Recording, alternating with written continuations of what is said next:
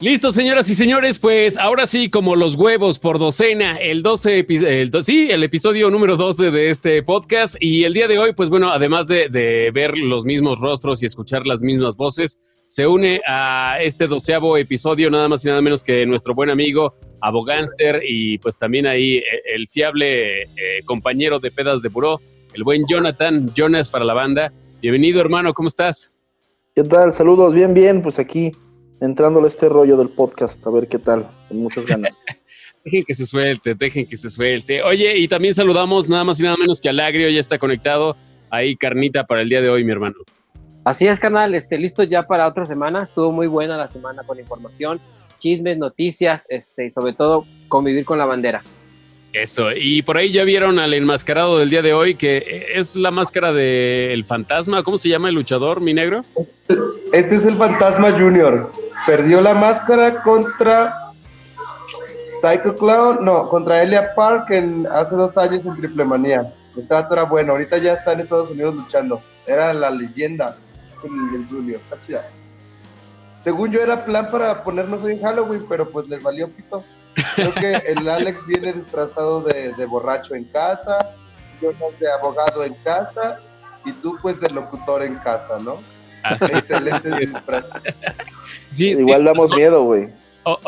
hay, que decirlo, eh, digamos que en preproducción lo, lo hablamos de eh, qué es lo que vamos a tocar en el episodio, qué temas vamos a sacar.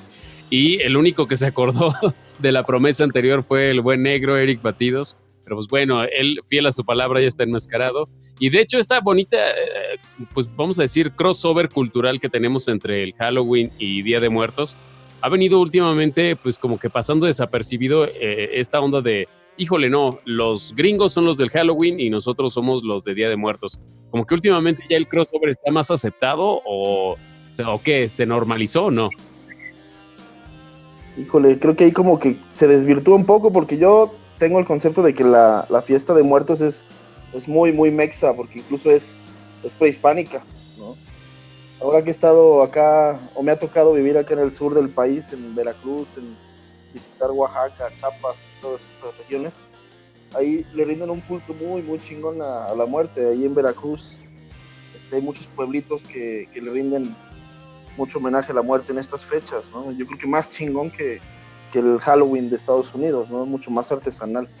No, totalmente, totalmente. Y de hecho, yo me acuerdo en años anteriores se defendía mucho esta tradición mexicana, como dices, prehispánica también, pero a lo que voy es que ya estamos como tan globalizados o tan normalizados también con, con la cultura gringa, que veo que ya hay más aceptación en este crossover. O sea, ya ves a, no sé, a niños que tanto pueden ir disfrazados de un garbancero, o no sé si esté bien dicho, de, de una calaca, como pueden ir de un superhéroe, o sea, como que ya, vamos, lo, lo están dejando pasar un poquito más. Antes yo me acuerdo que se ponían más locos.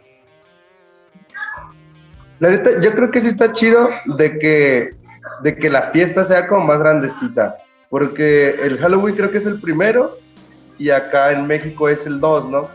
Pero, o sea, yo creo que es una excusita para que los niños puedan disfrazarse, así para también como darle tributo a los, a los muertos. Entonces, como que sumarle un dillita más o que los niños traigan como cosillas eh, como más mexas o más gringas, yo creo que está súper bien de los dos lados.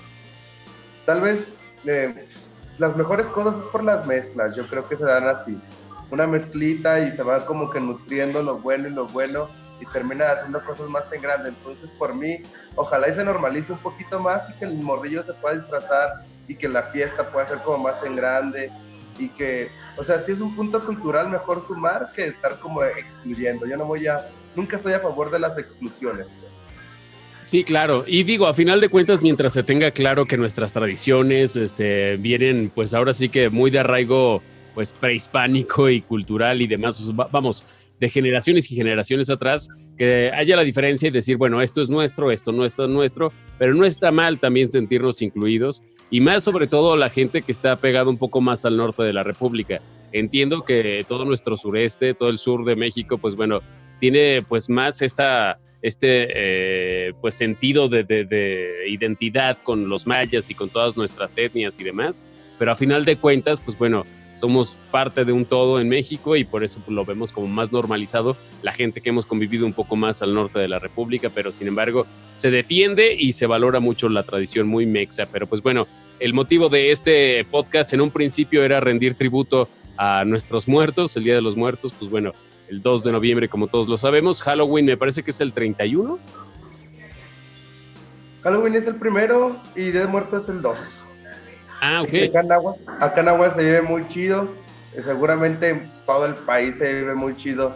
Como que siempre estamos muy orgullosos de que seamos como con ese amor a la muerte y acá, pues si recordamos, no sé si festejaban o no sé si era un festejo en sí, pero sacarle el corazón a la gente en una plaza pública, pues estaba chido, ¿no? Hace, hace varios años. No, güey, no Ya no podemos, tengo dos, tres candidatos, pero ya no podemos, güey. Ahorita me suena como también, porque dices, híjoles, güey, capaz de que una de esas pendejadas me toca a mí y yo todavía ya tenía mi, mi uniforme para mañana, yo ya bien puesto de Macario y, y un día antes te pones bien Bela Lugosi, ¿no? Bien Drácula. Pues esta- estaría gacho ahí que me sacaran el corazón, pero está chido. Mientras sea fiesta y intercambio cultural, está chido. Y fíjate que, digo, a mí me tocó como Pimi vivirlo más con la ideología del, del centro norte del país, que estamos más influenciados con, con Estados Unidos y el Halloween, y lo vemos más normal. Pero ahora te juro que cuando me ha tocado ver de cerca un- algún festival en el sur, para mí se me hace incomparable, ¿no? Como ese rollo de, de que sea tan, tan artesanal, tan, tan de identidad de cada lugar, porque son bien distintos. En Naulinco es un pueblito de Veracruz cerca de Jalapa, donde hacen a- los altares muy, muy artesanales y le meten una inversión impresionante, ¿no? A un altar en un pueblito de 2.000 habitantes, muy chiquito. En Oaxaca no se diga, ¿no? Pues, con el mezcalito y la comida, pues todo ese tipo de detallitos muy, muy mexicanos, muy mex... Michoacán y todo que le- eso, ¿no? Que hacen como Ajá. en pátuaro, así todo bien. Ándale, sí. Todo eso se me hace, me parece que le imprime como, como más identidad y algo más chingón que el, que el Halloween. Digo, la fiesta está muy padre de Halloween, pero yo creo que lo sentí más, o lo siento más ahora en el sur, me urge ir a Oaxaca, que, que en el centro norte, que, que era disfrazarte, ir a una fiesta de disfraces e ir a pedir dulces, tan, tan. No era tan, no se sentía tanto el culto a la muerte, sino ya era como, no sé, como una actividad más millennial, no sé, más modernista. Y, y ahorita lo traemos también fresco con la película de Coco, ¿no? Que fue también un pinche cañonazo y como que el Cholo Escuintle también agarró como otro, otra vibra que también se hizo como hipsterzón, tener tu perrito ahí todo medio feyón, pero bonito a la vez, como curiosito y, y ese Pedro Infante, como revivirlo. Y está chido, sí me imagino, como en Michoacán debe ser una joya, ¿no? Ver acá todo el- las trajineras, ¿sí son trajineras? ¿En Páscuaro? pues acá todas las pinches velitas y chido. Acá en Aguas, pues según yo también se vive bien, aunque pues sí se pone en un punto más como de mercadotecnia, hay que vender un chingazo, entonces hay que traer bandas como famosonas y hay que vender un chingo de calaveritas y cacahuates. co- como en esta semana, como en esta semana y que estuvieron los Acosta, me parece Ay, creo que el, el no me día de ayer. los perdí. Sí, Sí, este, y estuvo lleno total. El foro pos- eh, Posada, me parece que se llama en la isla San Marcos. Una canción famosa de los Acosta, la más famosa. Este, Contra el dragón, contra el dragón. eh, de volada, eh, sí. ¿Cómo va? Hay muchas. Eh, Los Acosta tienen un punto pequeñito aquí en Aguas. Eh, había una banda muy metalera llamada Blaster hace años Ah, sí. y el guitarrista de Blaster es guitarrista de los Acosta, o sea, esos vatos tocaban durísimo y ah, pues también le echaban a, a los Acosta, está perrón. Órale. Bueno, pero yo, esa de como dragón, ¿cómo, cómo va? La neta es que no quiero este, quemarme, pero no, o sea, sé quiénes son los Acosta, pero no me suena la canción. Es un grupo como, como, bala- como con balada chola, ¿no? Baladita cholona. Una Contra el tipo- dragón de tu belleza, yo luché. Algo así. Lleva una marimbita muy peculiar. ¿A poco no los has escuchado en serio. Pimi? No, sí, sí, sí, pero Los o sea, ahorita mucho porque no me viene a la canción. Mira, escucha.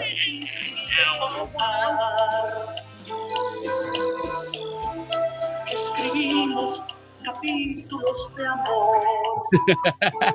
Sí, me suena durísimo a obra negra, ¿no?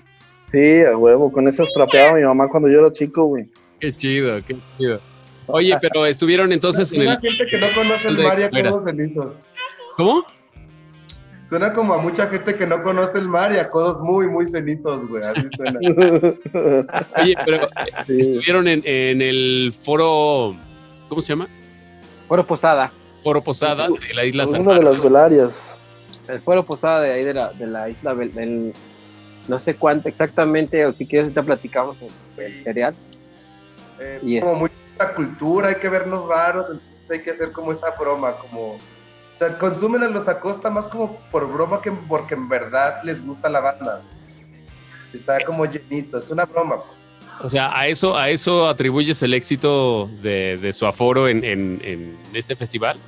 Los Acosta no eran famosos a- así con el pedo juvenil y rockero hace 10 años, güey. Son famosos hace 4 años, cuando empieza como ese boom de ser como contracultura nacón y así, güey. O sea, es una broma, pues. A mí se me hace que es totalmente una broma. O sea, se les pasa de, de- de la raya un poquito la bromita ahí. Ok, o sea, caen en el mainstream, ¿no? En lo que de repente no, no era y ahora todos somos. Como, como, de, como que mm, mi banda el mexicano sea un headline en Baidora, por ejemplo. Ok, Ándale. más como por esa bromita, o sea, no es tanto de que digan, güey, es que crecí con esa rola, me gusta realmente. Nah, es más la broma de, de véanme cómo me gusta también este lado, cómo soy raro, ¿no?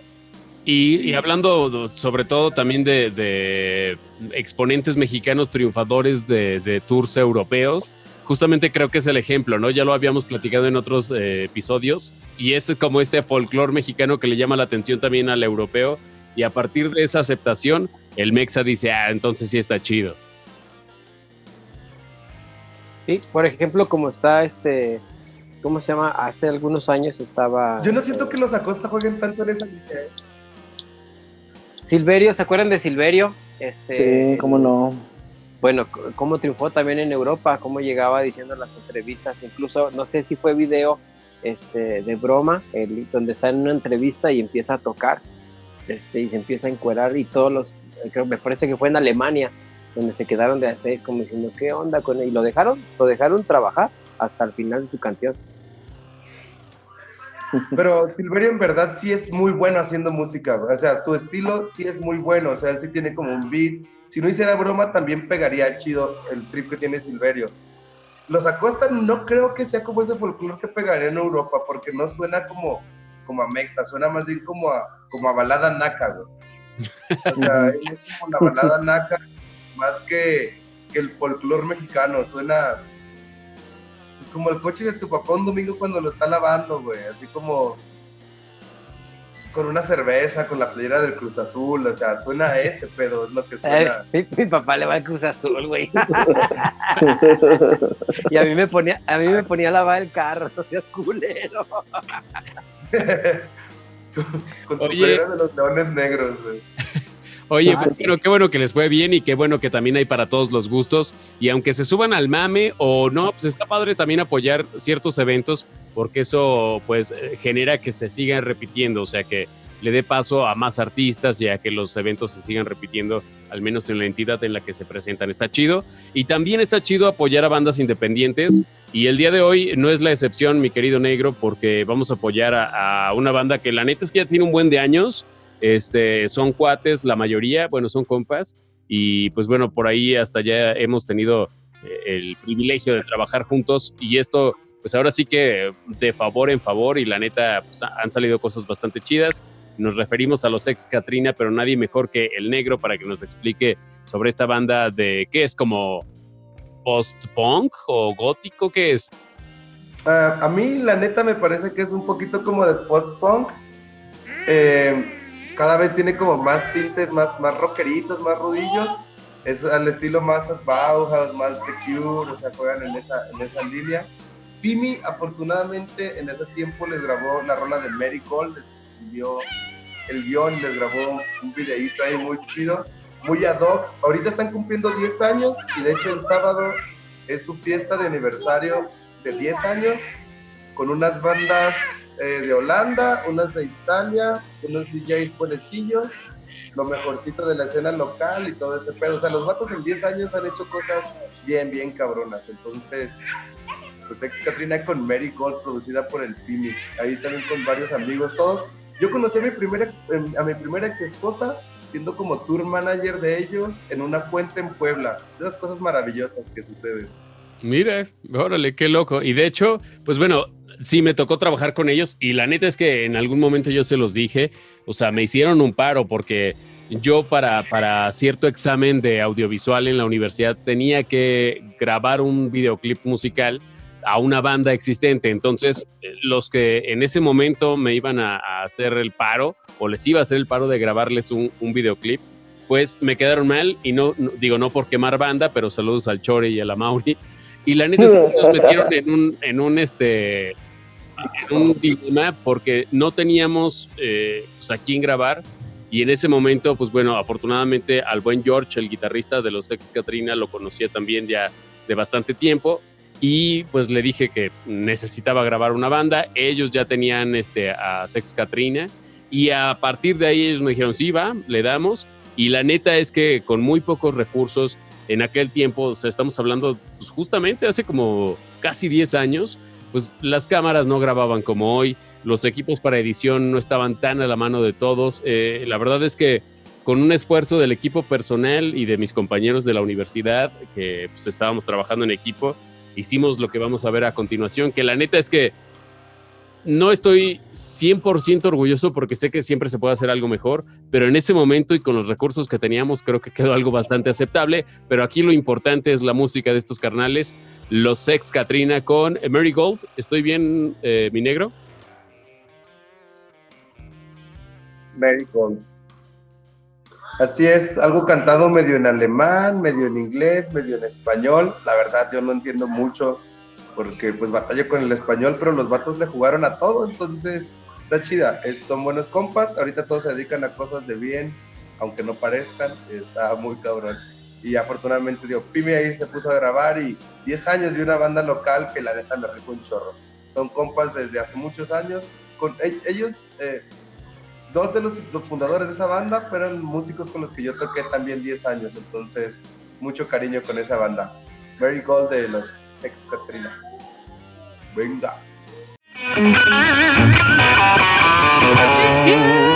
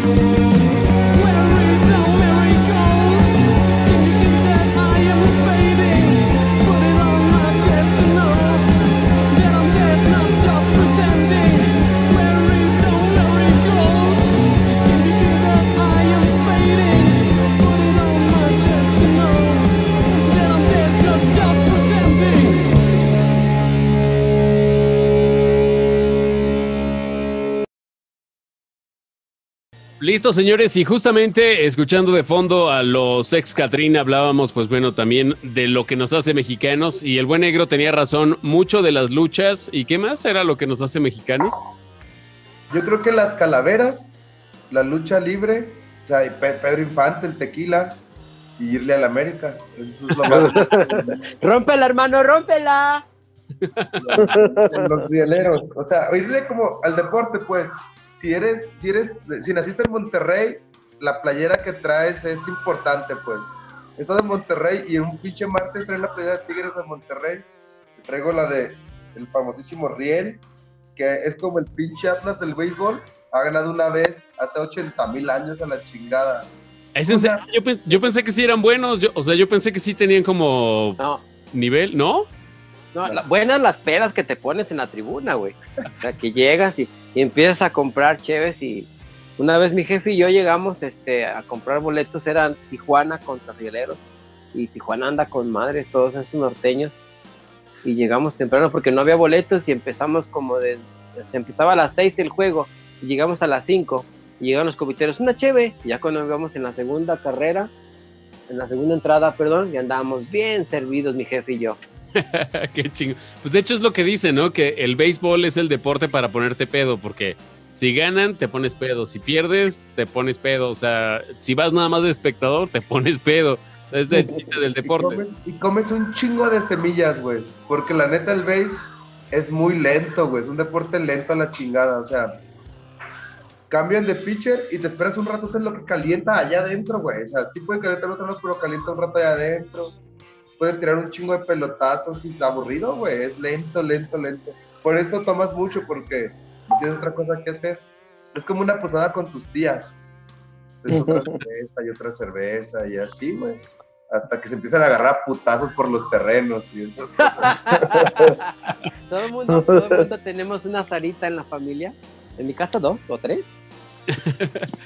Oye, este, y bueno, hablando de las calaveras, en Aguascalientes ya, de hecho, les quedamos a deber este, las fechas que tenían eh, de los artistas en el foro. Era eh, en el foro Posada de la isla San Marcos eh, el 31 de octubre, que seguramente para cuando vean este episodio, pues ya va a ser muy tarde, pero se presentó en Jambre el primero de noviembre, nada más y nada menos que Marconi.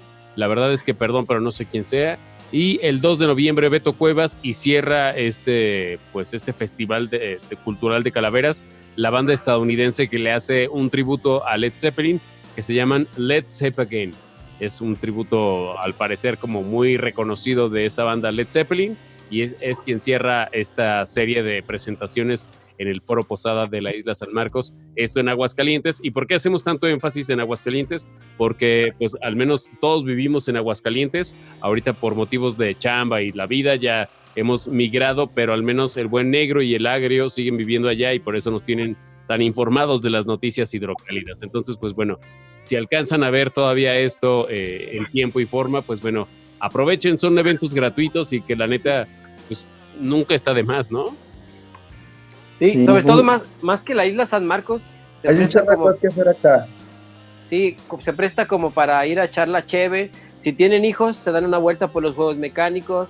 Este, ahí también hay eh, talleres interactivos ahí en la misma isla San Marcos, donde hacen pan de muerto, los niños, este, pues no falta la cervecita por ahí también. Y pues, ¿por qué no cerrar con el concierto? Es como una tarde con un final este, muy, muy agustín. Sí. Pues mira, todavía no me toca porque mi, mi hija, que por cierto, le mando un saludo a su mamá, Nancy.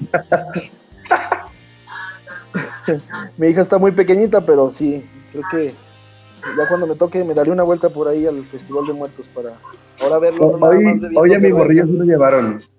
Sí, ¿qué tal? Mi morrillo me llevaron al pabellón a, hacer pan y a pintarle la carita y todo el pedo. O sea, está muy chido. La neta es un punto como familiar, son donde vas a echar tacos de pastor y cerveza y y luego ya cierras viéndolos a costa y esas cosas. Suena un plan que sí podría comprar, o sea, cerveza, tacos y música gratis, ¿por qué no? gratis casi todo. O sea, no es gratis los tacos ni la cerveza, pero lo demás sí. Sí, sí, bueno, me refería a eso. Pero bueno, para seguir con, con los temas, este, a ver, ustedes deciden. Tenemos o mofarnos de la risa del futuro eh, muro que propone Donald Trump, o eh, hablar de este golpe bajo hacia todos los turistas y al menos los viajeros recurrentes de los aeropuertos, porque al parecer pues van a, a tener que pagar sí o sí transporte mucho más caro por los taxis oficiales, dejando de lado a las plataformas como Uber, Cabify y demás. ¿Cuál de los dos les late más? Pues el local, ¿no? Yo digo que el que sí, porque al menos yo sí voy dos, tres veces a la Ciudad de México, al aeropuerto, y yo la verdad sí utilizaba las plataformas, pero ahora sí ya el taxito amarillo creo que va a salir más carito. Y yo quería hablar, hablar del presidente y de su muro en Colorado. Pues bueno, un ratito y un ratito, dijo Chicharito. ¿Por el, qué el no? tema de, de Trump no da tan, no da para tanto tampoco. Sí, digo, es lo mismo, es el, el mismo este copetudo diciendo barbaridades. Y aparte, o sea, aquí lo preocupante es que, pues, de geografía, ¿cómo andamos, mi hermano? ¿No? O sea, habla de poner un muro, un muro muy bonito, y este, y lo va a poner en Colorado. Que sí, hace frontera con algo que se llama México, pero no es México, es New México, Nuevo México.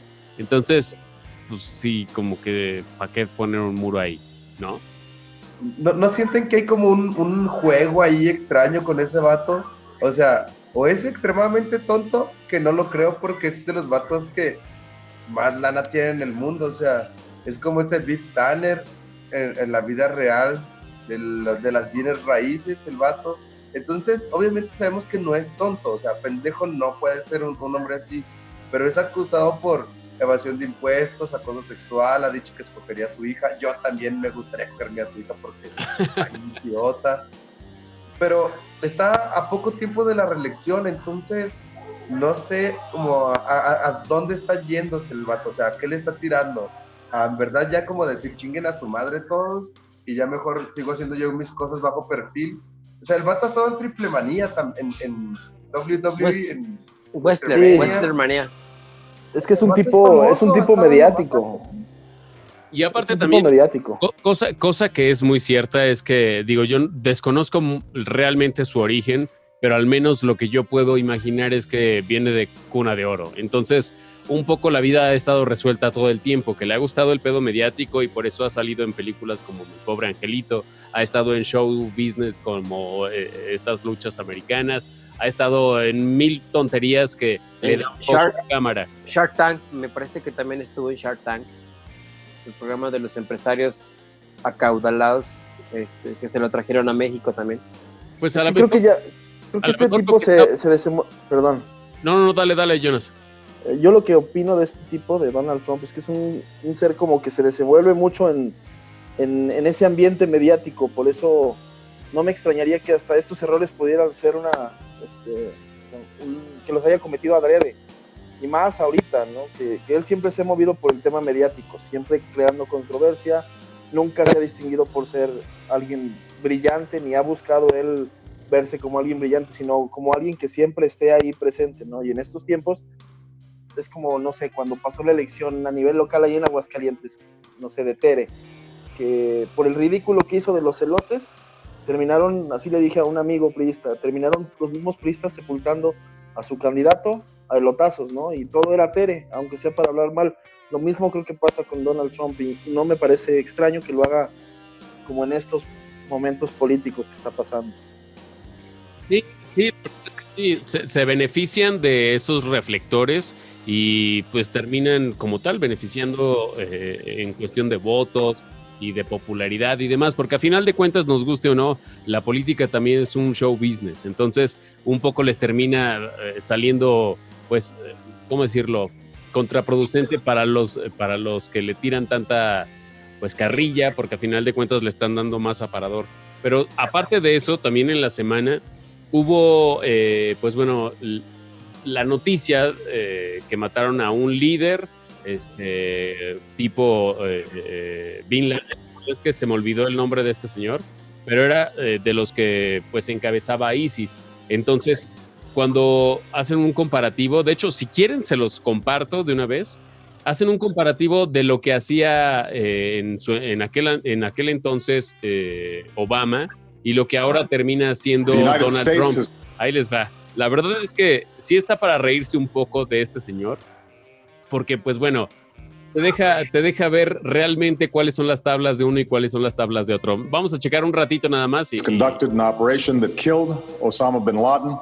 Abu Bakr al-Baghdadi is dead. The United States launched a targeted operation against that compound. They did a lot of shooting and they did a lot of blasting, even not going through the front door. You know, you think you go through the door. If you're a normal person, you say, knock, knock, may I come in? After a firefight, they killed Osama bin Laden and took custody of his body. He died like a dog. But his death does not mark the end of our effort. A beautiful dog. A talented dog. We give thanks Obviamente es una, es una mofa que están haciendo sobre, pues bueno, lo preparado y al menos el porte, la elegancia, simplemente la presencia que tenía Obama contra lo que tiene este señor payaso que justamente hablamos. Es más show business que realmente pues un cargo con preparación, ¿no? Y, y- y un poco va, va de la mano también este, con lo que estamos pasando en México, o sea, ¿qué tanto realmente estás preparado para asumir un cargo y qué tanto realmente pues retratas bien o entretiene o simplemente salen Mm. tonterías? ¿Me, me explico? Oye, Pimi, ¿no, ¿no será más bien que ya será la nueva política? O no sé, Jonas que diga este, que está más metido a eso de la polaca, este, que es, es la nueva política que nos está tocando vivir. No sé si escucharon hoy la mañanera, este, a mí por azares del destino me tocó escuchar un poquito la mañanera que le preguntaban sobre lo que pasó en las semanas pasadas con lo de la liberación de el hijo del Chapo. Y empezó a platicar este, que cómo cuidaba él a su gente y empezó a platicar de cómo cuidaba, pero cómo los alimentaba, qué les daba tortilla, qué les daba huevo, qué carbohidratos. Y si te fijas, le hacen unas preguntas serias sobre un tema y él se sale por la tangente, totalmente. O sea, para mí eh, López Obrador es de los mejores estandoperos que tiene México. Pues sí, un poco. Y ahí pasa algo también, mi Alex, que obviamente la gente que les está haciendo las preguntas ahí, güey, es gente que está ya preparada con preguntas para hacerlas. O sea, estamos hablando de que no hay tampoco mucho azar o que va a llegar un tipo a hacer una pregunta así a la yugular. O sea, también es algo preparadito con su propia gente y aún así como que no lo sortea. Pero si a, México, si a Estados Unidos le pasa algo en 10 años, a México le anda como exprimiendo apenas ahorita. Eh, Donald Trump, y, o sea, ¿quién fue el otro presidente que también era muy famoso? George Mayo, uno que anduvo con Marilyn Monroe, pero con ellas. O sea, eso ya había pasado en Estados Unidos y como que pasa ahora con otro vato Macy, pero acá está ahorita Carmen Salinas. Güey, Carmen pinche Salinas está con un puesto público. No, ya no, creo que Ya no, ya no. Ya no, Ya ahora no, está pero fue diputada. Me voy, me voy a sencillo, estuvo. Pero, pero sigue ahorita estando este el hijo de Ernesto D'Alessio. Ese vato sí está, güey. Y Pues está Cuauhtémoc y está Ernesto D'Alessio. Sergio Mayer. Wow, dice, tú, neta, güey. O sea, un vato como, como este, el D'Alessio, güey, en deporte. Dices, ese vato seguramente no patea ni una pinche pelota, güey. Pero ha ganado también por el punto de, de la famita ahí, la fama cuesta. O sea, publicidad buena y publicidad mala es publicidad. Y Sí, votas por el que conoces, güey. pero, pero a la par, mi negro, está pasando que, pues, por ejemplo, lo que pasó en Chile, o sea, el hecho de que le subieran el metro, lo decíamos en algún episodio pasado, dije, ahí están reaccionando, pues, demasiado, pero no era solamente eh, eh, el incremento en el metro, eran años de represión y demás, este cosas que, que, que, vamos, estaban simplemente esperando esta válvula de escape para que Chile despertara. Es Chile, es Ecuador, es eh, del otro lado del mundo, Asia, ya lo comentábamos. O sea, estas manifestaciones están cumpliendo un ciclo, creo yo, que pues viene a repetirse de, de la historia que ya hemos pasado, pero ahora, pues bueno, con la comunicación que se tiene en las marchas, porque ya hay redes sociales y demás. Entonces, la verdad es que ahora sí ya, ya lo veo con ojos un poco más críticos y digo, órale, creo que sí está pasando algo importante, se está reestructurando, es una reestructuración social global y al mismo tiempo este, este tipo de piezas este, que parecerían pues de chiste, estos líderes de, de, pues sí, de chiste, creo que también están cumpliendo una función.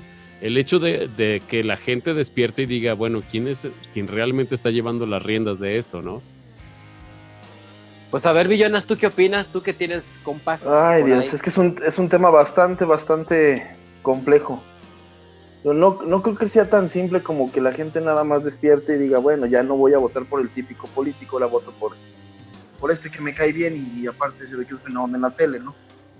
Creo que sí estamos viviendo, como decía buen Harry, como una revolución política, muy relacionada este, con los medios. Yo creo que ya los medios convencionales que antes se, se creía que eran como un poder fáctico, ahora están cediendo, cediendo lugar a las redes y a todo ese tema. Hace no mucho tiempo, por ahí me tocó ver un documental, no sé si sea cierto o no, entrevistar a una persona mexicana que vive ahí en el Estado de México y se dedicaban a hacer famosa gente, ¿no? gente política o gente de, de, de alguna otra cuestión, haciendo hashtags populares, ¿no? Y haciendo memes, y tenían una industria ahí pequeña de memes y posicionaban hashtags, hicieron de hecho un ejercicio ahí de, de algún tema y, y, dijeron en una hora este hashtag va a ser, va a ser este trending topic. Y dicho y hecho, a la hora, hora y media ya estaba hasta arriba en las listas de Twitter. Sí. O sea, ya lo, lo, influenciable que es la sociedad ya ahora es bien delicado, porque ahora así se está moviendo la gente. La gente va hacia donde les muestres la zanahoria más florescente, ¿no? Y, y, pero aparte también acabas de dar con un punto muy importante, Millones, y justamente lo, lo, lo comentaba hace un ratito, las redes sociales ya también en algún episodio tratamos sobre el, bueno, al menos recomendamos el documental de Cambridge Analytica, creo que se llama The Great Hack, cómo realmente los datos que tú le estás dando a tus redes sociales, otra gente le está sacando mucho, mucho provecho con fake news, con, con hashtags virales y demás, que simplemente responden a una necesidad de encauzar al ganado. Veámonos, veamos a nosotros mismos, veámonos como ganado simplemente tenemos que entrar en algún carril y ese carril que, que, que, se va a abrir o cerrar para ti va a ser el que te pongan a un lado, el que, el que esté controlando a alguien más. Entonces, un poco de eso están sirviendo y la neta es que sí, la, la realidad política del mundo está cambiando drásticamente. Cuando puedan, neta, chequen ese documental, está en Netflix, se llama The Great Hack, eh, toca muy a fondo todo este escándalo último de, de Cambridge Analytica quienes realmente le han dado el gane político, no nada más a, a, Donald Trump. Hubo experimentos antes en comunidades más pequeñas en donde pues demostraron que se puede y que lo están haciendo. En, en, el libro, en el libro de Aldo Huxley de Un Mundo Feliz, algo así, también se le llama la psicohistoria, y aunque todas las personas seamos independientes y diferentes, caminamos hacia el mismo lado y aunque no lo querramos van a existir factores que nos acomoden. Eh, ahí la, el, el, punto creo que yo a, a, acomodar es que la cultura sí, la cultura y el conocimiento sí te abren un poquito la, los ojos.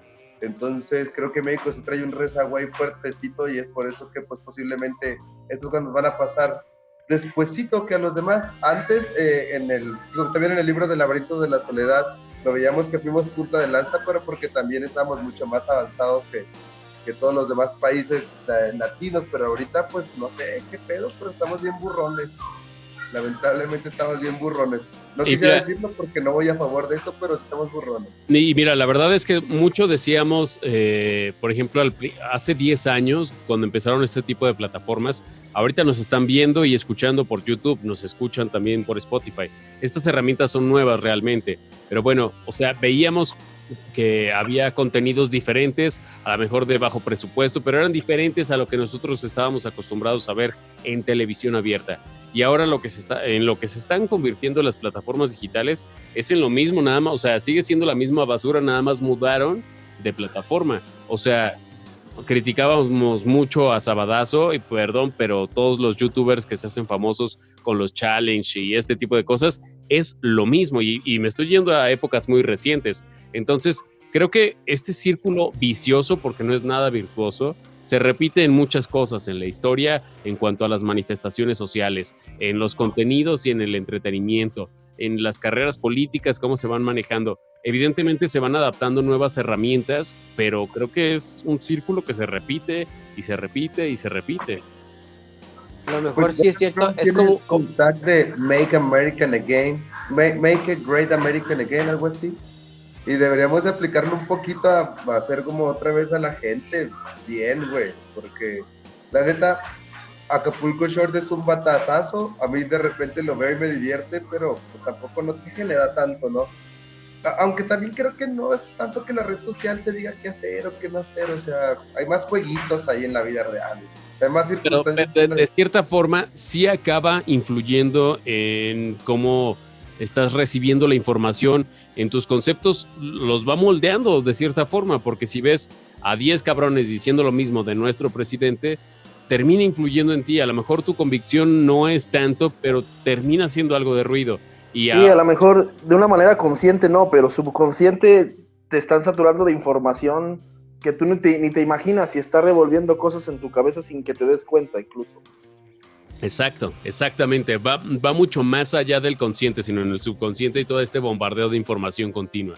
Y pues bueno, pero para darle, darle carpetazo a este tema, pues la neta es que sí, este, eh, nuestros líderes luego dejan mucho que desear dan mucha risa, como dice el Harry, dando este, su material de stand-up, pues ya con día. Pero pues bueno, a final de cuentas es algo que también nosotros deberíamos de estar más informados, es nuestra obligación para después realmente, pues no nada más hacer un bote, sino realmente pues comportarnos como nosotros queremos que, que se comporten los que Mucha información no significa mucho conocimiento tampoco. Está bien lejos eso. Exactamente, totalmente. Pero bueno, le damos la vuelta a la página si les parece, porque eh, pues también otro, otro dato que no nos late tanto, y al menos creo que nos va a afectar a varios, es este, ahora que, que está Jonas, aprovechémoslo, es este aparente monopolio por los taxistas que tienen el permiso de la Secretaría de Comunicaciones y Transportes para operar eh, en plazas federales o en eh, territorio federal, que vienen siendo las terminales aéreas, los aeropuertos. 53 me parece que están operando actualmente en el país, 52, algo del estilo.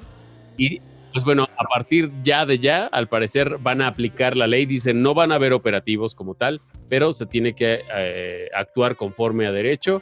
Entonces, por eso, pues bueno, cualquiera eh, que no sea eh, un taxista propio de los aeropuertos, parece que va a tener problemas a la hora de ir a recoger pasaje o dejar pasaje a las terminales aéreas. No sé si ya leyeron esa nota.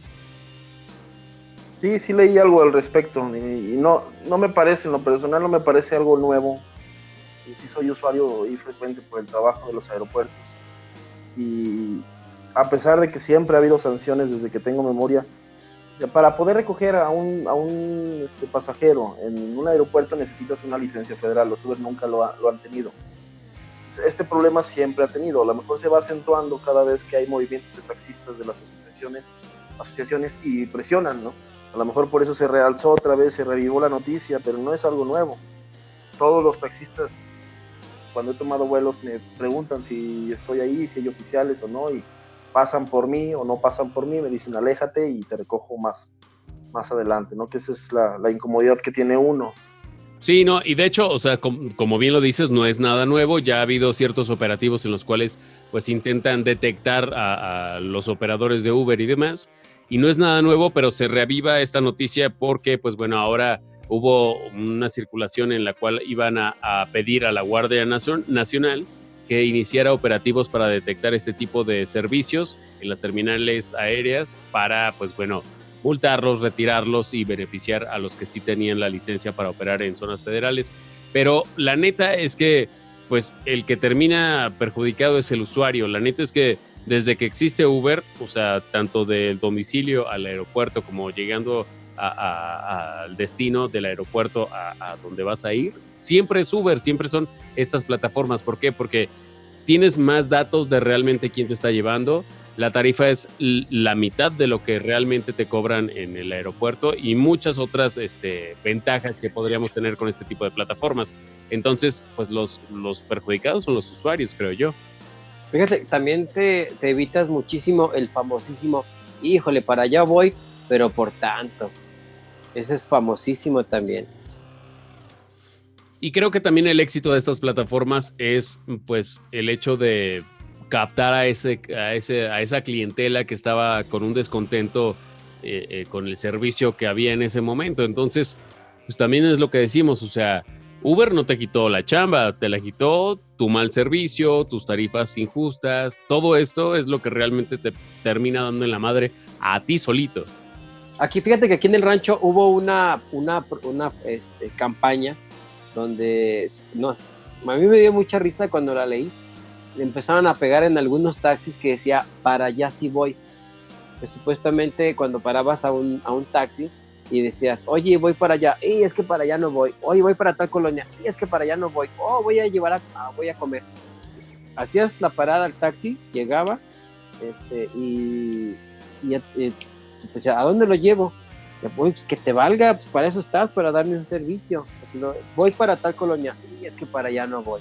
Y aquí en México sacaron la campaña para allá sí voy, y le pegaron algunos taxis, incluso los vi en la, en la calle y yo dije, ay, cómo son falsos, hipócritas. Sí, yo me acuerdo mucho en Guadalajara cuando hubo una, una marcha, bueno, una protesta por parte de los taxistas y dejaron de dar servicio un día completo, o una semana, no me acuerdo exactamente. Y la respuesta de Uber y de las plataformas digitales fue dar servicios gratis. El, taxista en lugar de, darse a querer más para sentir la, la identidad con el taxista y, y, repudiar las empresas norteamericanas como Uber, Taxify y todas esas, se hace odiar más cada vez, ¿no? Con su pésimo servicio. Yo he intentado darle otra oportunidad a un taxi y cada vez que lo hago me arrepiento después de tener el servicio de Uber, me arrepiento de tomar un taxi. Tiene mucho que no tomo un taxi. Ah, ese, punto, ese punto era el que yo quería llegar, porque e, es como el novio que le pega a su morra todos los días y luego llega otro vato a salir con ella y acá de, no, ese güey le voy a decir a tu papá para que no te deje andar contigo. Güey, haz algo para enamorarme, para que regrese, no, no estés como, como chillando y dando, o sea, siendo mal tipo yo creo que se convirtió el taxi como en la tercera opción de cualquier cosa. O tu coche o un servicio de como de Uber o algo así. Y ya si de pura casualidad te, te rebota, te agarras un taxi. O sea, no creo que vayan a, desaparecer los taxis. Tampoco creo que vayan a cambiar sus rítmicas porque es un vicio ya que está muy arraigado. Son taxistas y es así trae su, su, tapetito con su perrito cabeceando, su, tapete así de colores, su antena bien grandota, o sea, eso es el, el, zapati el zapatito en el retrovisor. Sí, fíjate, y, y muchas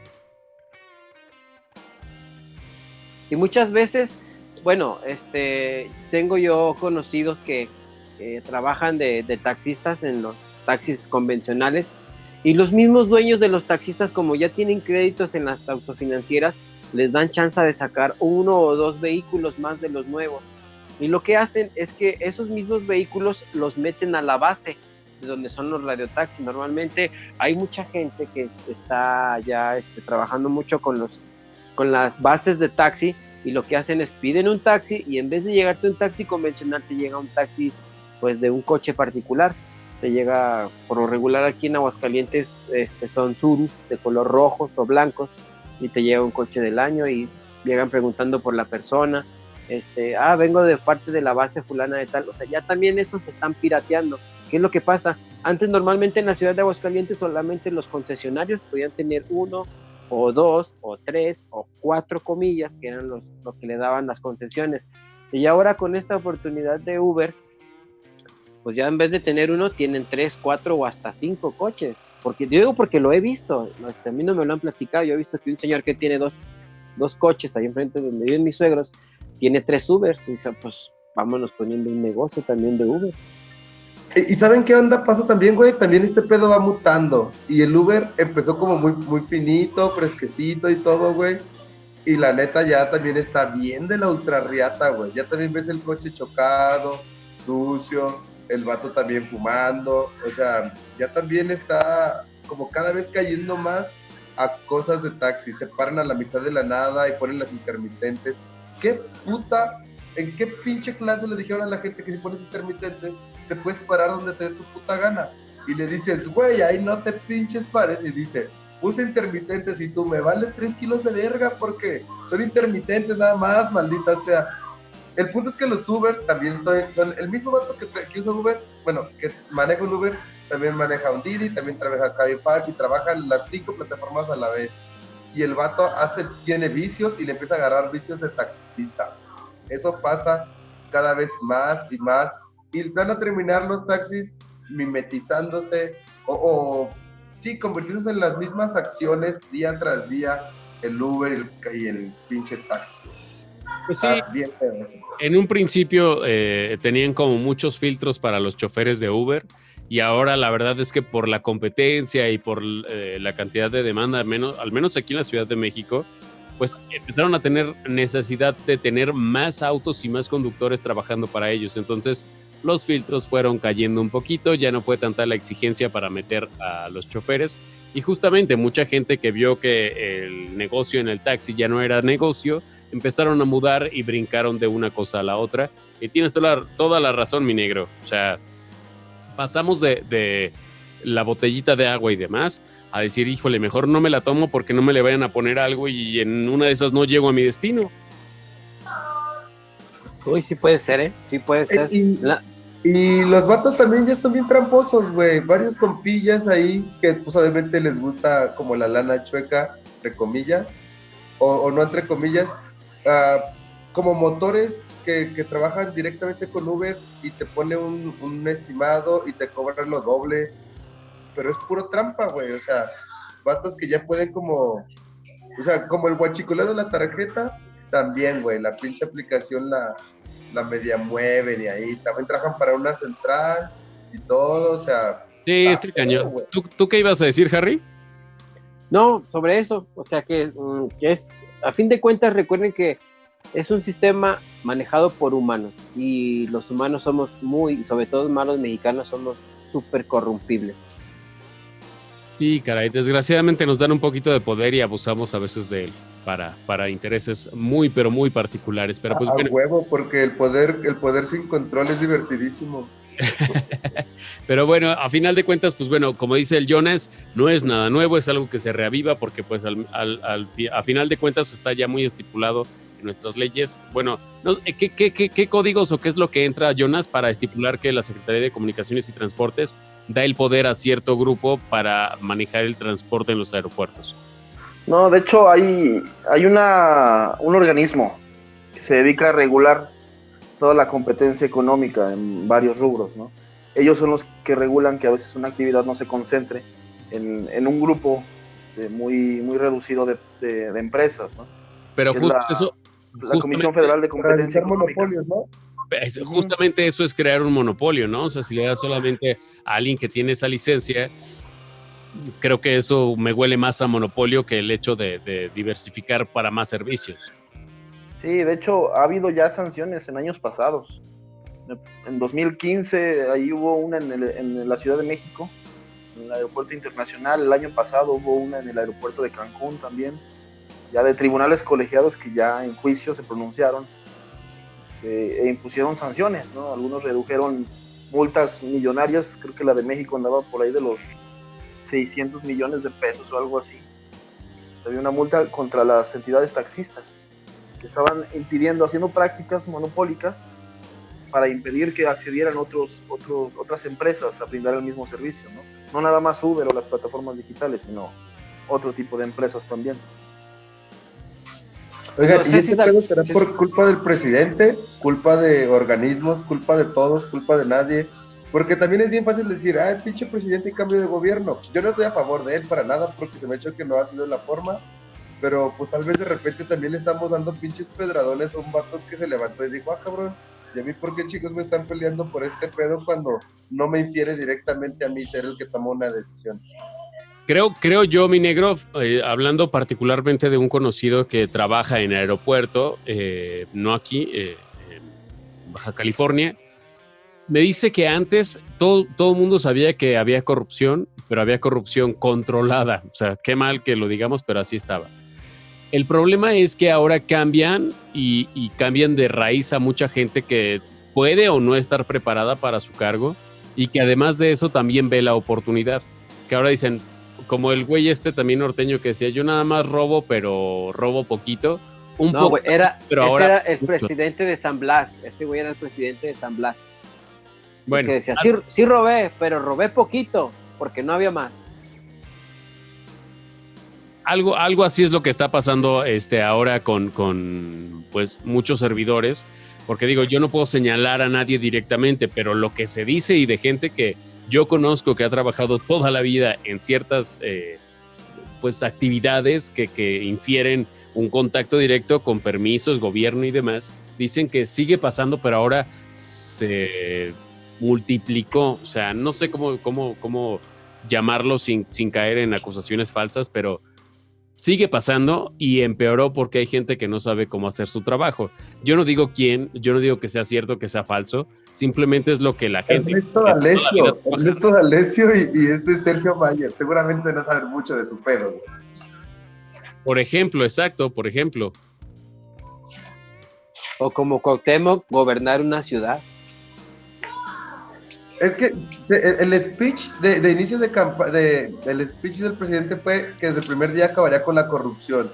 Y ponle que, que lo haya intentado, pero pone gente que no es corrupta, pero que tampoco es capaz. Entonces, no sé qué tanta fue tanto ayuda. No va a robar, pero pues tampoco es hacer nada. Y dices, ah, la verga, pues gracias. Pero pues no caminamos, güey, ¿no? Entonces, Pues es que justo, no sé si justo está, mire, justo se liga con el, con el siguiente tema que también a nosotros no nos gusta meternos en broncas, nos gusta respirar, nos gusta estar vivos, pero lo que pasó en Culiacán. Yo sí voy en contra y como soy enmascarado no me importa. Acaban de dar a conocer esta, esta, estos videos de los agentes que llegan a hacer eh, pues la detención de- del hijo del Chapo Guzmán.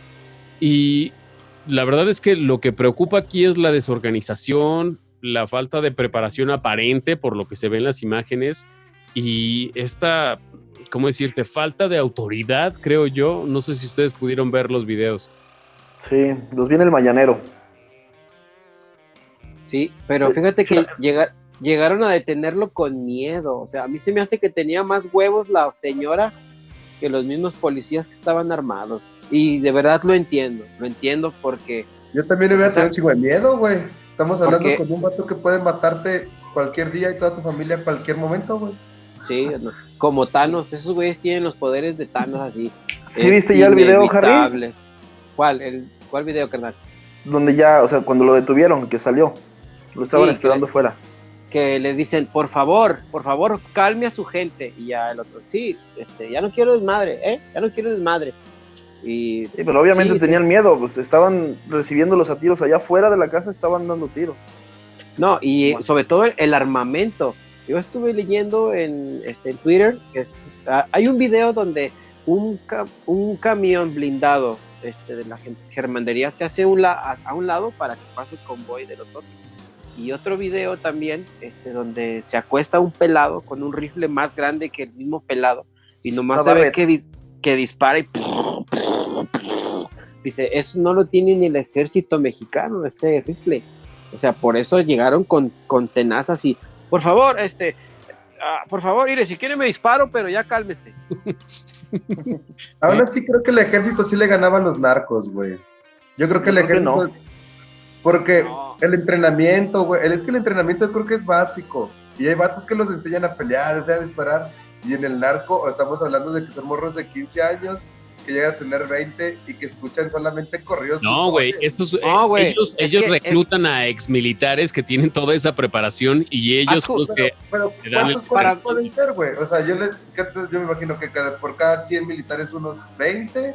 O sea, sigue No, güey. un nivel Para acá, mí, ¿no? a, mí- a mí se me hace que el juego del narco, güey, es como el ajedrez, güey. Tienes tus peones, que son cabrones, que nomás les dices para adelante, para adelante y, y de vez en cuando para chingar, pero tienes tus alfiles. El rey no sirve para ni madres, todo lo hace la reina. Pero a mí se me hace narco así, güey, como que de repente tienes un caballito que dos, tres movimientos y ya te chingó. Sí, claro. Este, Está cabrón, güey, eso del pedo, a- digo, del narco. A mí, desafortunadamente, me tocó conocer a alguien muy, muy mal, de esa gente que no quiere cerca de tu familia, güey. Este, y ahí en el bar, ¿se acuerdan del Basha? Cuando existía el Basha. Claro. Este, iba, es un bar aquí en Aguascalientes, muy famoso ya de hace como 10 años o 15 años. Pero nos quejamos y compramos marihuana ilegal, güey. O sea, Sí, no vamos güey. a comprar una farmacia. Digo, No, no, me siento ahí en la doble moral. Pero fíjate que no me da, no me da tanto, porque aquí no la puedes conseguir de forma legal, mi negro, pero, pero Sí, claro. solamente si tienes la receta, este, pero teniendo este espasmos, No, me parece. No, tienes que, ah, bueno, ahí, aquí está el Jonas, aprovechémoslo. Tienes que tener este tu amparo para poderla consumir, pero no la puedes distribuir ni comprar, ni, o sea, hay muchos cercos legales que, que no dejan todavía, pues realmente usar la planta como tú quieras, pero bueno, seguimos con lo mismo, Harry. Creo que es- la puedes tener mediante un amparo, sí puedes, pero creo que el amparo te cuesta algo así. Pues sí, pues obviamente el, el amparo te cuesta lo que le pagues al lo puedes pagar, o lo que le pagues al abogado es lo que te cuesta, ¿no? Tramitar el Sí, amparo. Y es un amparo para cierto tipo de fines, no, no puedes andar este, fumando por la vida o comprando por la vida donde se te hinche ya nada más porque tienes un amparo, ¿no? Tienes que conseguirlo en lugares específicos. Hay asociaciones que ya están instituidas, ya la industria de la marihuana ya está más instituida de lo que pensamos en México, ¿no? Falta algo de regulación todavía, pero ya está entrando con todo. Y ya hay asociaciones civiles que están ya muy establecidas para distribuir cierto tipo de servicios relacionados ya con la marihuana y Pero, ¿se aplica en México ya todo eso, güey? O sea, sí, sí hay como lugares donde digas, ah, voy a ir a comprar. Sí, en las huertas. Para ciertos fines sí, médicos sí. Con- Bien, no entendí su último. Dice, en las huertas, saludos al Chucky. No nos veas. Ah, ese famoso Chucky, todo el mundo lo conoce. Pues nada más porque era un muñeco diabólico, ¿no? No, güey. Al Chucky es el que. cultura pop de los noventas. Era el chamaco que entró como 10 veces, ¿no? Al, al tutelar y después ya de adulto lo volvieron a encarcelar por ratero en Sí. puertas, ¿no? Sí, de hecho, lo- luego después lo anexaron. Es toda un, un- Así como Juan Chávez, güey. Es como un ícono de Aguascalientes. ¿Cómo Acompáñenme a ver esta triste historia, ¿no? Como bien, bien casos de la vida real, güey. No, es que está recio su pedo, güey. La neta sí está cabrón. Si lo conocieras, sí Yo no estoy enterado de ese chisme. Eh, Es un güey que vendía este, hierbita. Pues ya todo el mundo sabe en Aguascalientes, hasta los policías ya lo veían y decían, "Ah, es más, voy a perder más tiempo en lo que voy, te llevo al C4 y te, mejor, ya caile.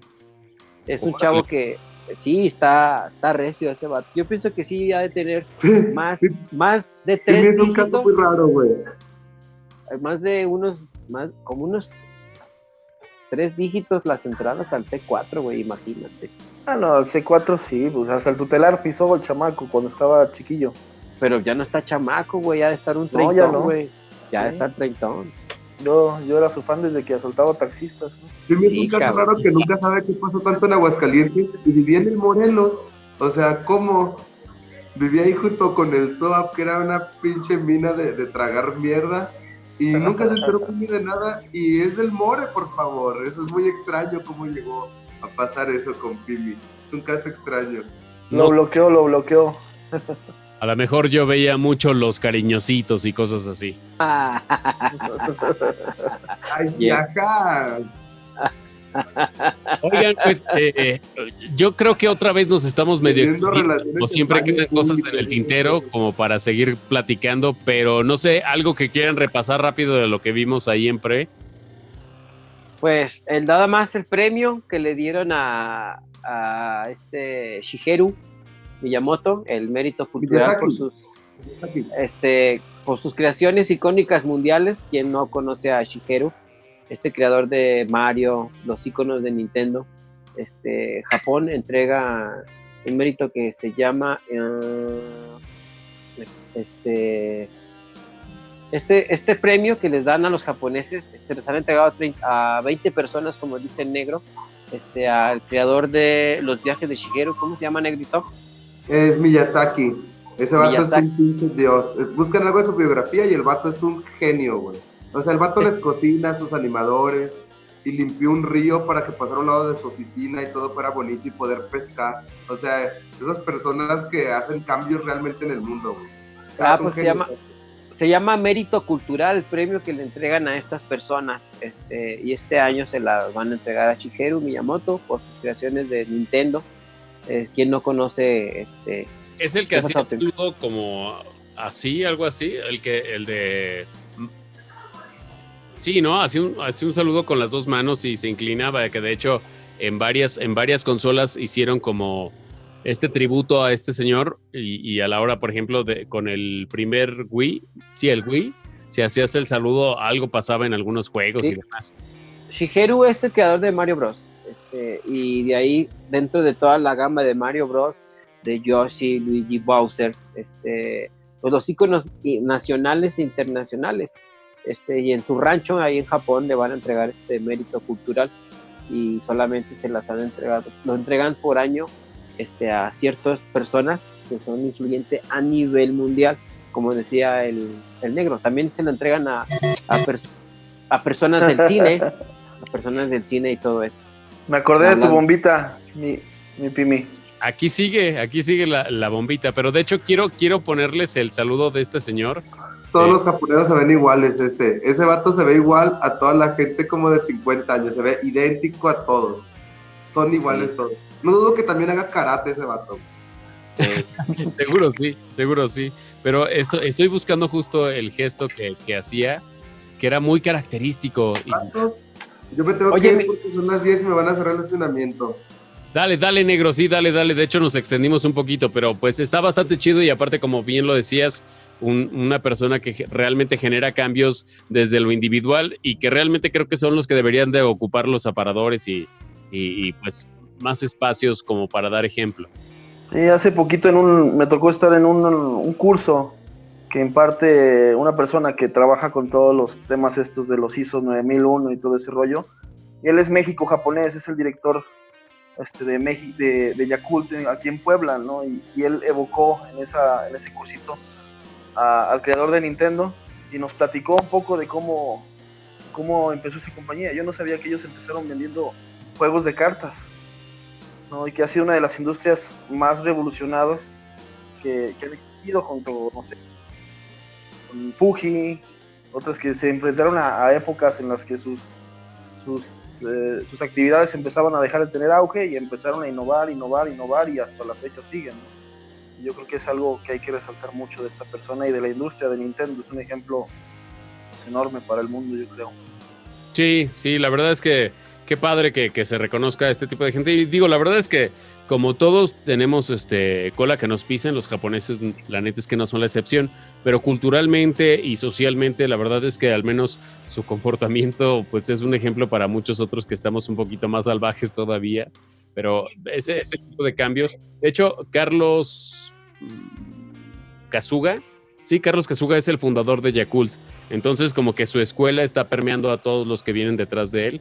Y de hecho, este señor tiene una conferencia que la ha dado desde hace mucho, que la verdad es que va cambiando muy poco, pero el mensaje siempre es el mismo. O sea, cómo adaptar lo mejor de los dos mundos, o sea, del asiático como el occidental, porque también él, al ser este, de padres japoneses, pues bueno, tiene toda la escuela de allá, pero también al mismo tiempo admira muchos eh, pues de los gestos y riquezas de nuestro país. Entonces, está padre, si lo pueden ver también está en YouTube en cualquier lado. Este, ha dado esta conferencia muchas veces. Tuve la oportunidad de, de que en la universidad nos lo llevaran para tener esta conferencia presencial y creo que es bien importante tener este tipo de gente que de una u otra forma inspira a hacer cambios positivos. Eso que fuiste, este, Jonas, se me hace que es una plática de las cinco S, que son cinco S, que son cinco palabras en, en japonés, que empiezan con la letra S. No me acuerdo también por ahí. No, yo- no, es, es otro rollo. Fui- fue en una escuela de negocios ahí en el DF y este señor este, de Yakult, México, de Yakult Puebla, este, nos estaba impartiendo un curso para, para generar ideas dentro de, de la empresa donde uno trabaja. ¿no? Es un, un sistema pues, novedoso y que le reconocen mucho ahí en, la organización esta que formula los, los ISOs de calidad y los procesos y todo ese rollo. Pero él me pareció interesante porque es, mexi es mexicano, él creció en, en, en, la Ciudad de México, pero a edad muy temprana se fue a terminar sus estudios a Japón, ¿no? Y sus orígenes de sangre son japoneses. Entonces está dividido entre las dos culturas, formación. Y platicaba algunos datos interesantes. Yo no sabía, por ejemplo, que, que los japoneses allá al, al, obtener algún trabajo con alguna empresa se casan con la empresa. Y es una infidelidad renunciar a un trabajo allá.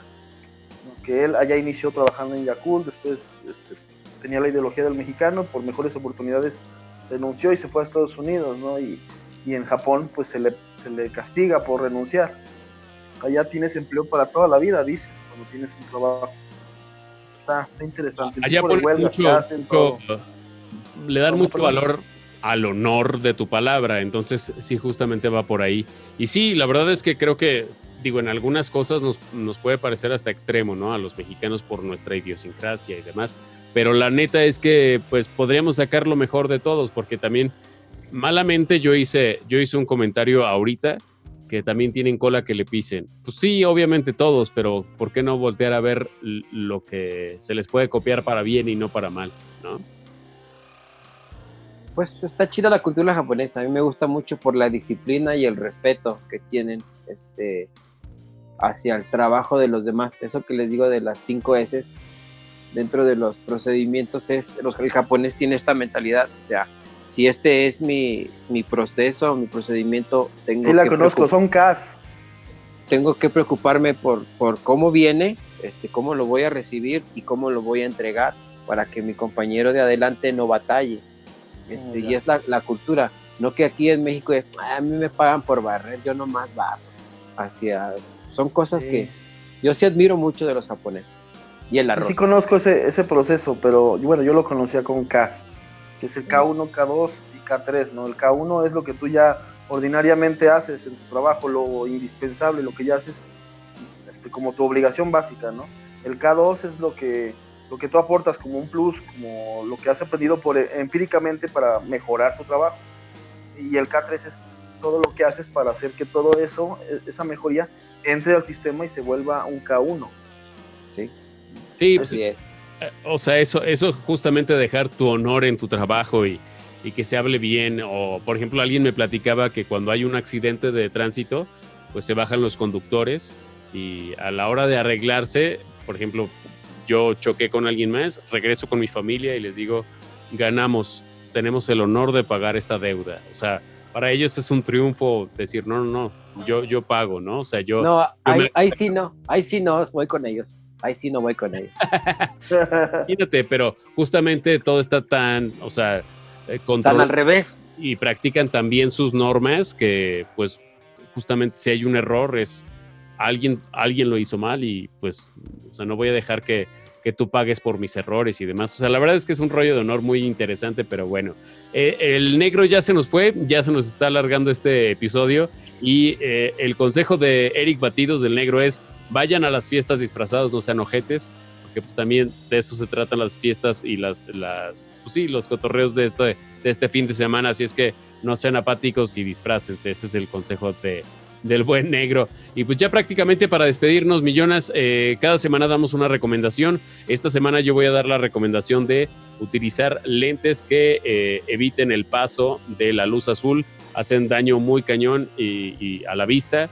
Hay, hay una parte interna del ojo que se vuelve loca con la luz azul, con la radiación azul que emiten todas las pantallas. Entonces, pues yo los invito a que consigan unos de estos. En lo que dan su recomendación, voy a hacerles un experimento. Tú, mi agrio, ¿cuál es tu recomendación? Eh, mucho cuidado con los cambios climáticos que se vienen en esta temporada. Este, no, ya, al menos yo ya no tengo 20 años. Este, abríguense, eh, cuídense mucho, sobre todo si están en unas, eh, a una temperatura y tienen que salir. Sí, de veras, este, tápense, cúbranse, porque luego por eso vienen las enfermedades respiratorias. Así es, los cambios bruscos. Oye, pues bueno, lo que les decía de la luz azul, fíjate, sin, sin hacer este eh, eh, anuncio a la marca, pero pues la verdad es que me latió. Te dan esta, ta- esta tarjetita y en este espacio es la prueba para, para la luz azul. La radiación azul lo que hace a tus ojos es quemar un poco eh, pues la parte interna de tu ojo. No me acuerdo cómo se llama realmente esa parte. Entonces se supone que al utilizar este tipo de, gafas, lo que hace es proteger la tarjeta, bueno, la parte interna, y si te fijas no se quema como cuando no tiene esta protección.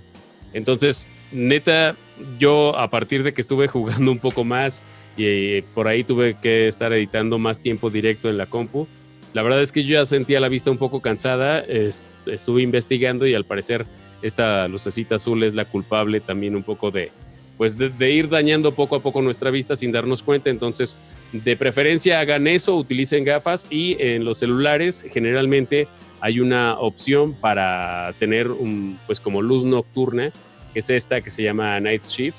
Y la verdad es que al principio van a notar un poco la, pantalla como media rojiza, algo por el estilo. Lo que está haciendo es evitar un poco la luz azul, que como digo es la que nos está jodiendo muy cañón. Entonces, tanto usar los lentes de protección si vas a estar mucho tiempo en la computadora o en las pantallas y también en los dispositivos que puedas activar esta pues protección o esta medida de seguridad para alargar un poquito más la vista, porque la neta, bueno, yo ya me operé la vista alguna vez, ya dejé de utilizar lentes, no quiero volverlos a utilizar, entonces quiero prolongar y que, que esa operación pues le saque el rendimiento adecuado, ¿no? Pero bueno, Sí, esa es la recomendación del día de hoy. Millones, no te sientes comprometido si hay alguna este, recomendación chido y si no, pues también. No, yo creo que sí, claro. Mi recomendación sería que siempre, independientemente de lo que hagas o del tiempo que dispongas, siempre creo que es importante buscar alguna actividad física. El tema de la salud cada vez está peor, en México sobre todo el tema de la obesidad cada vez está peor, véanme. Y, y les platico mi experiencia un poquito y breve, ¿no? Cuando yo estaba unos 20 kilos arriba, ahorita ya no estoy tan delgado, pero este, pues sí, el, el- el- el tema de cuidarme, de, de buscar alguna actividad que me llevara a lo mejor una hora de actividad física, me produjo más cosas o beneficios mentales, de fortaleza mental que física. ¿no? Sí, totalmente.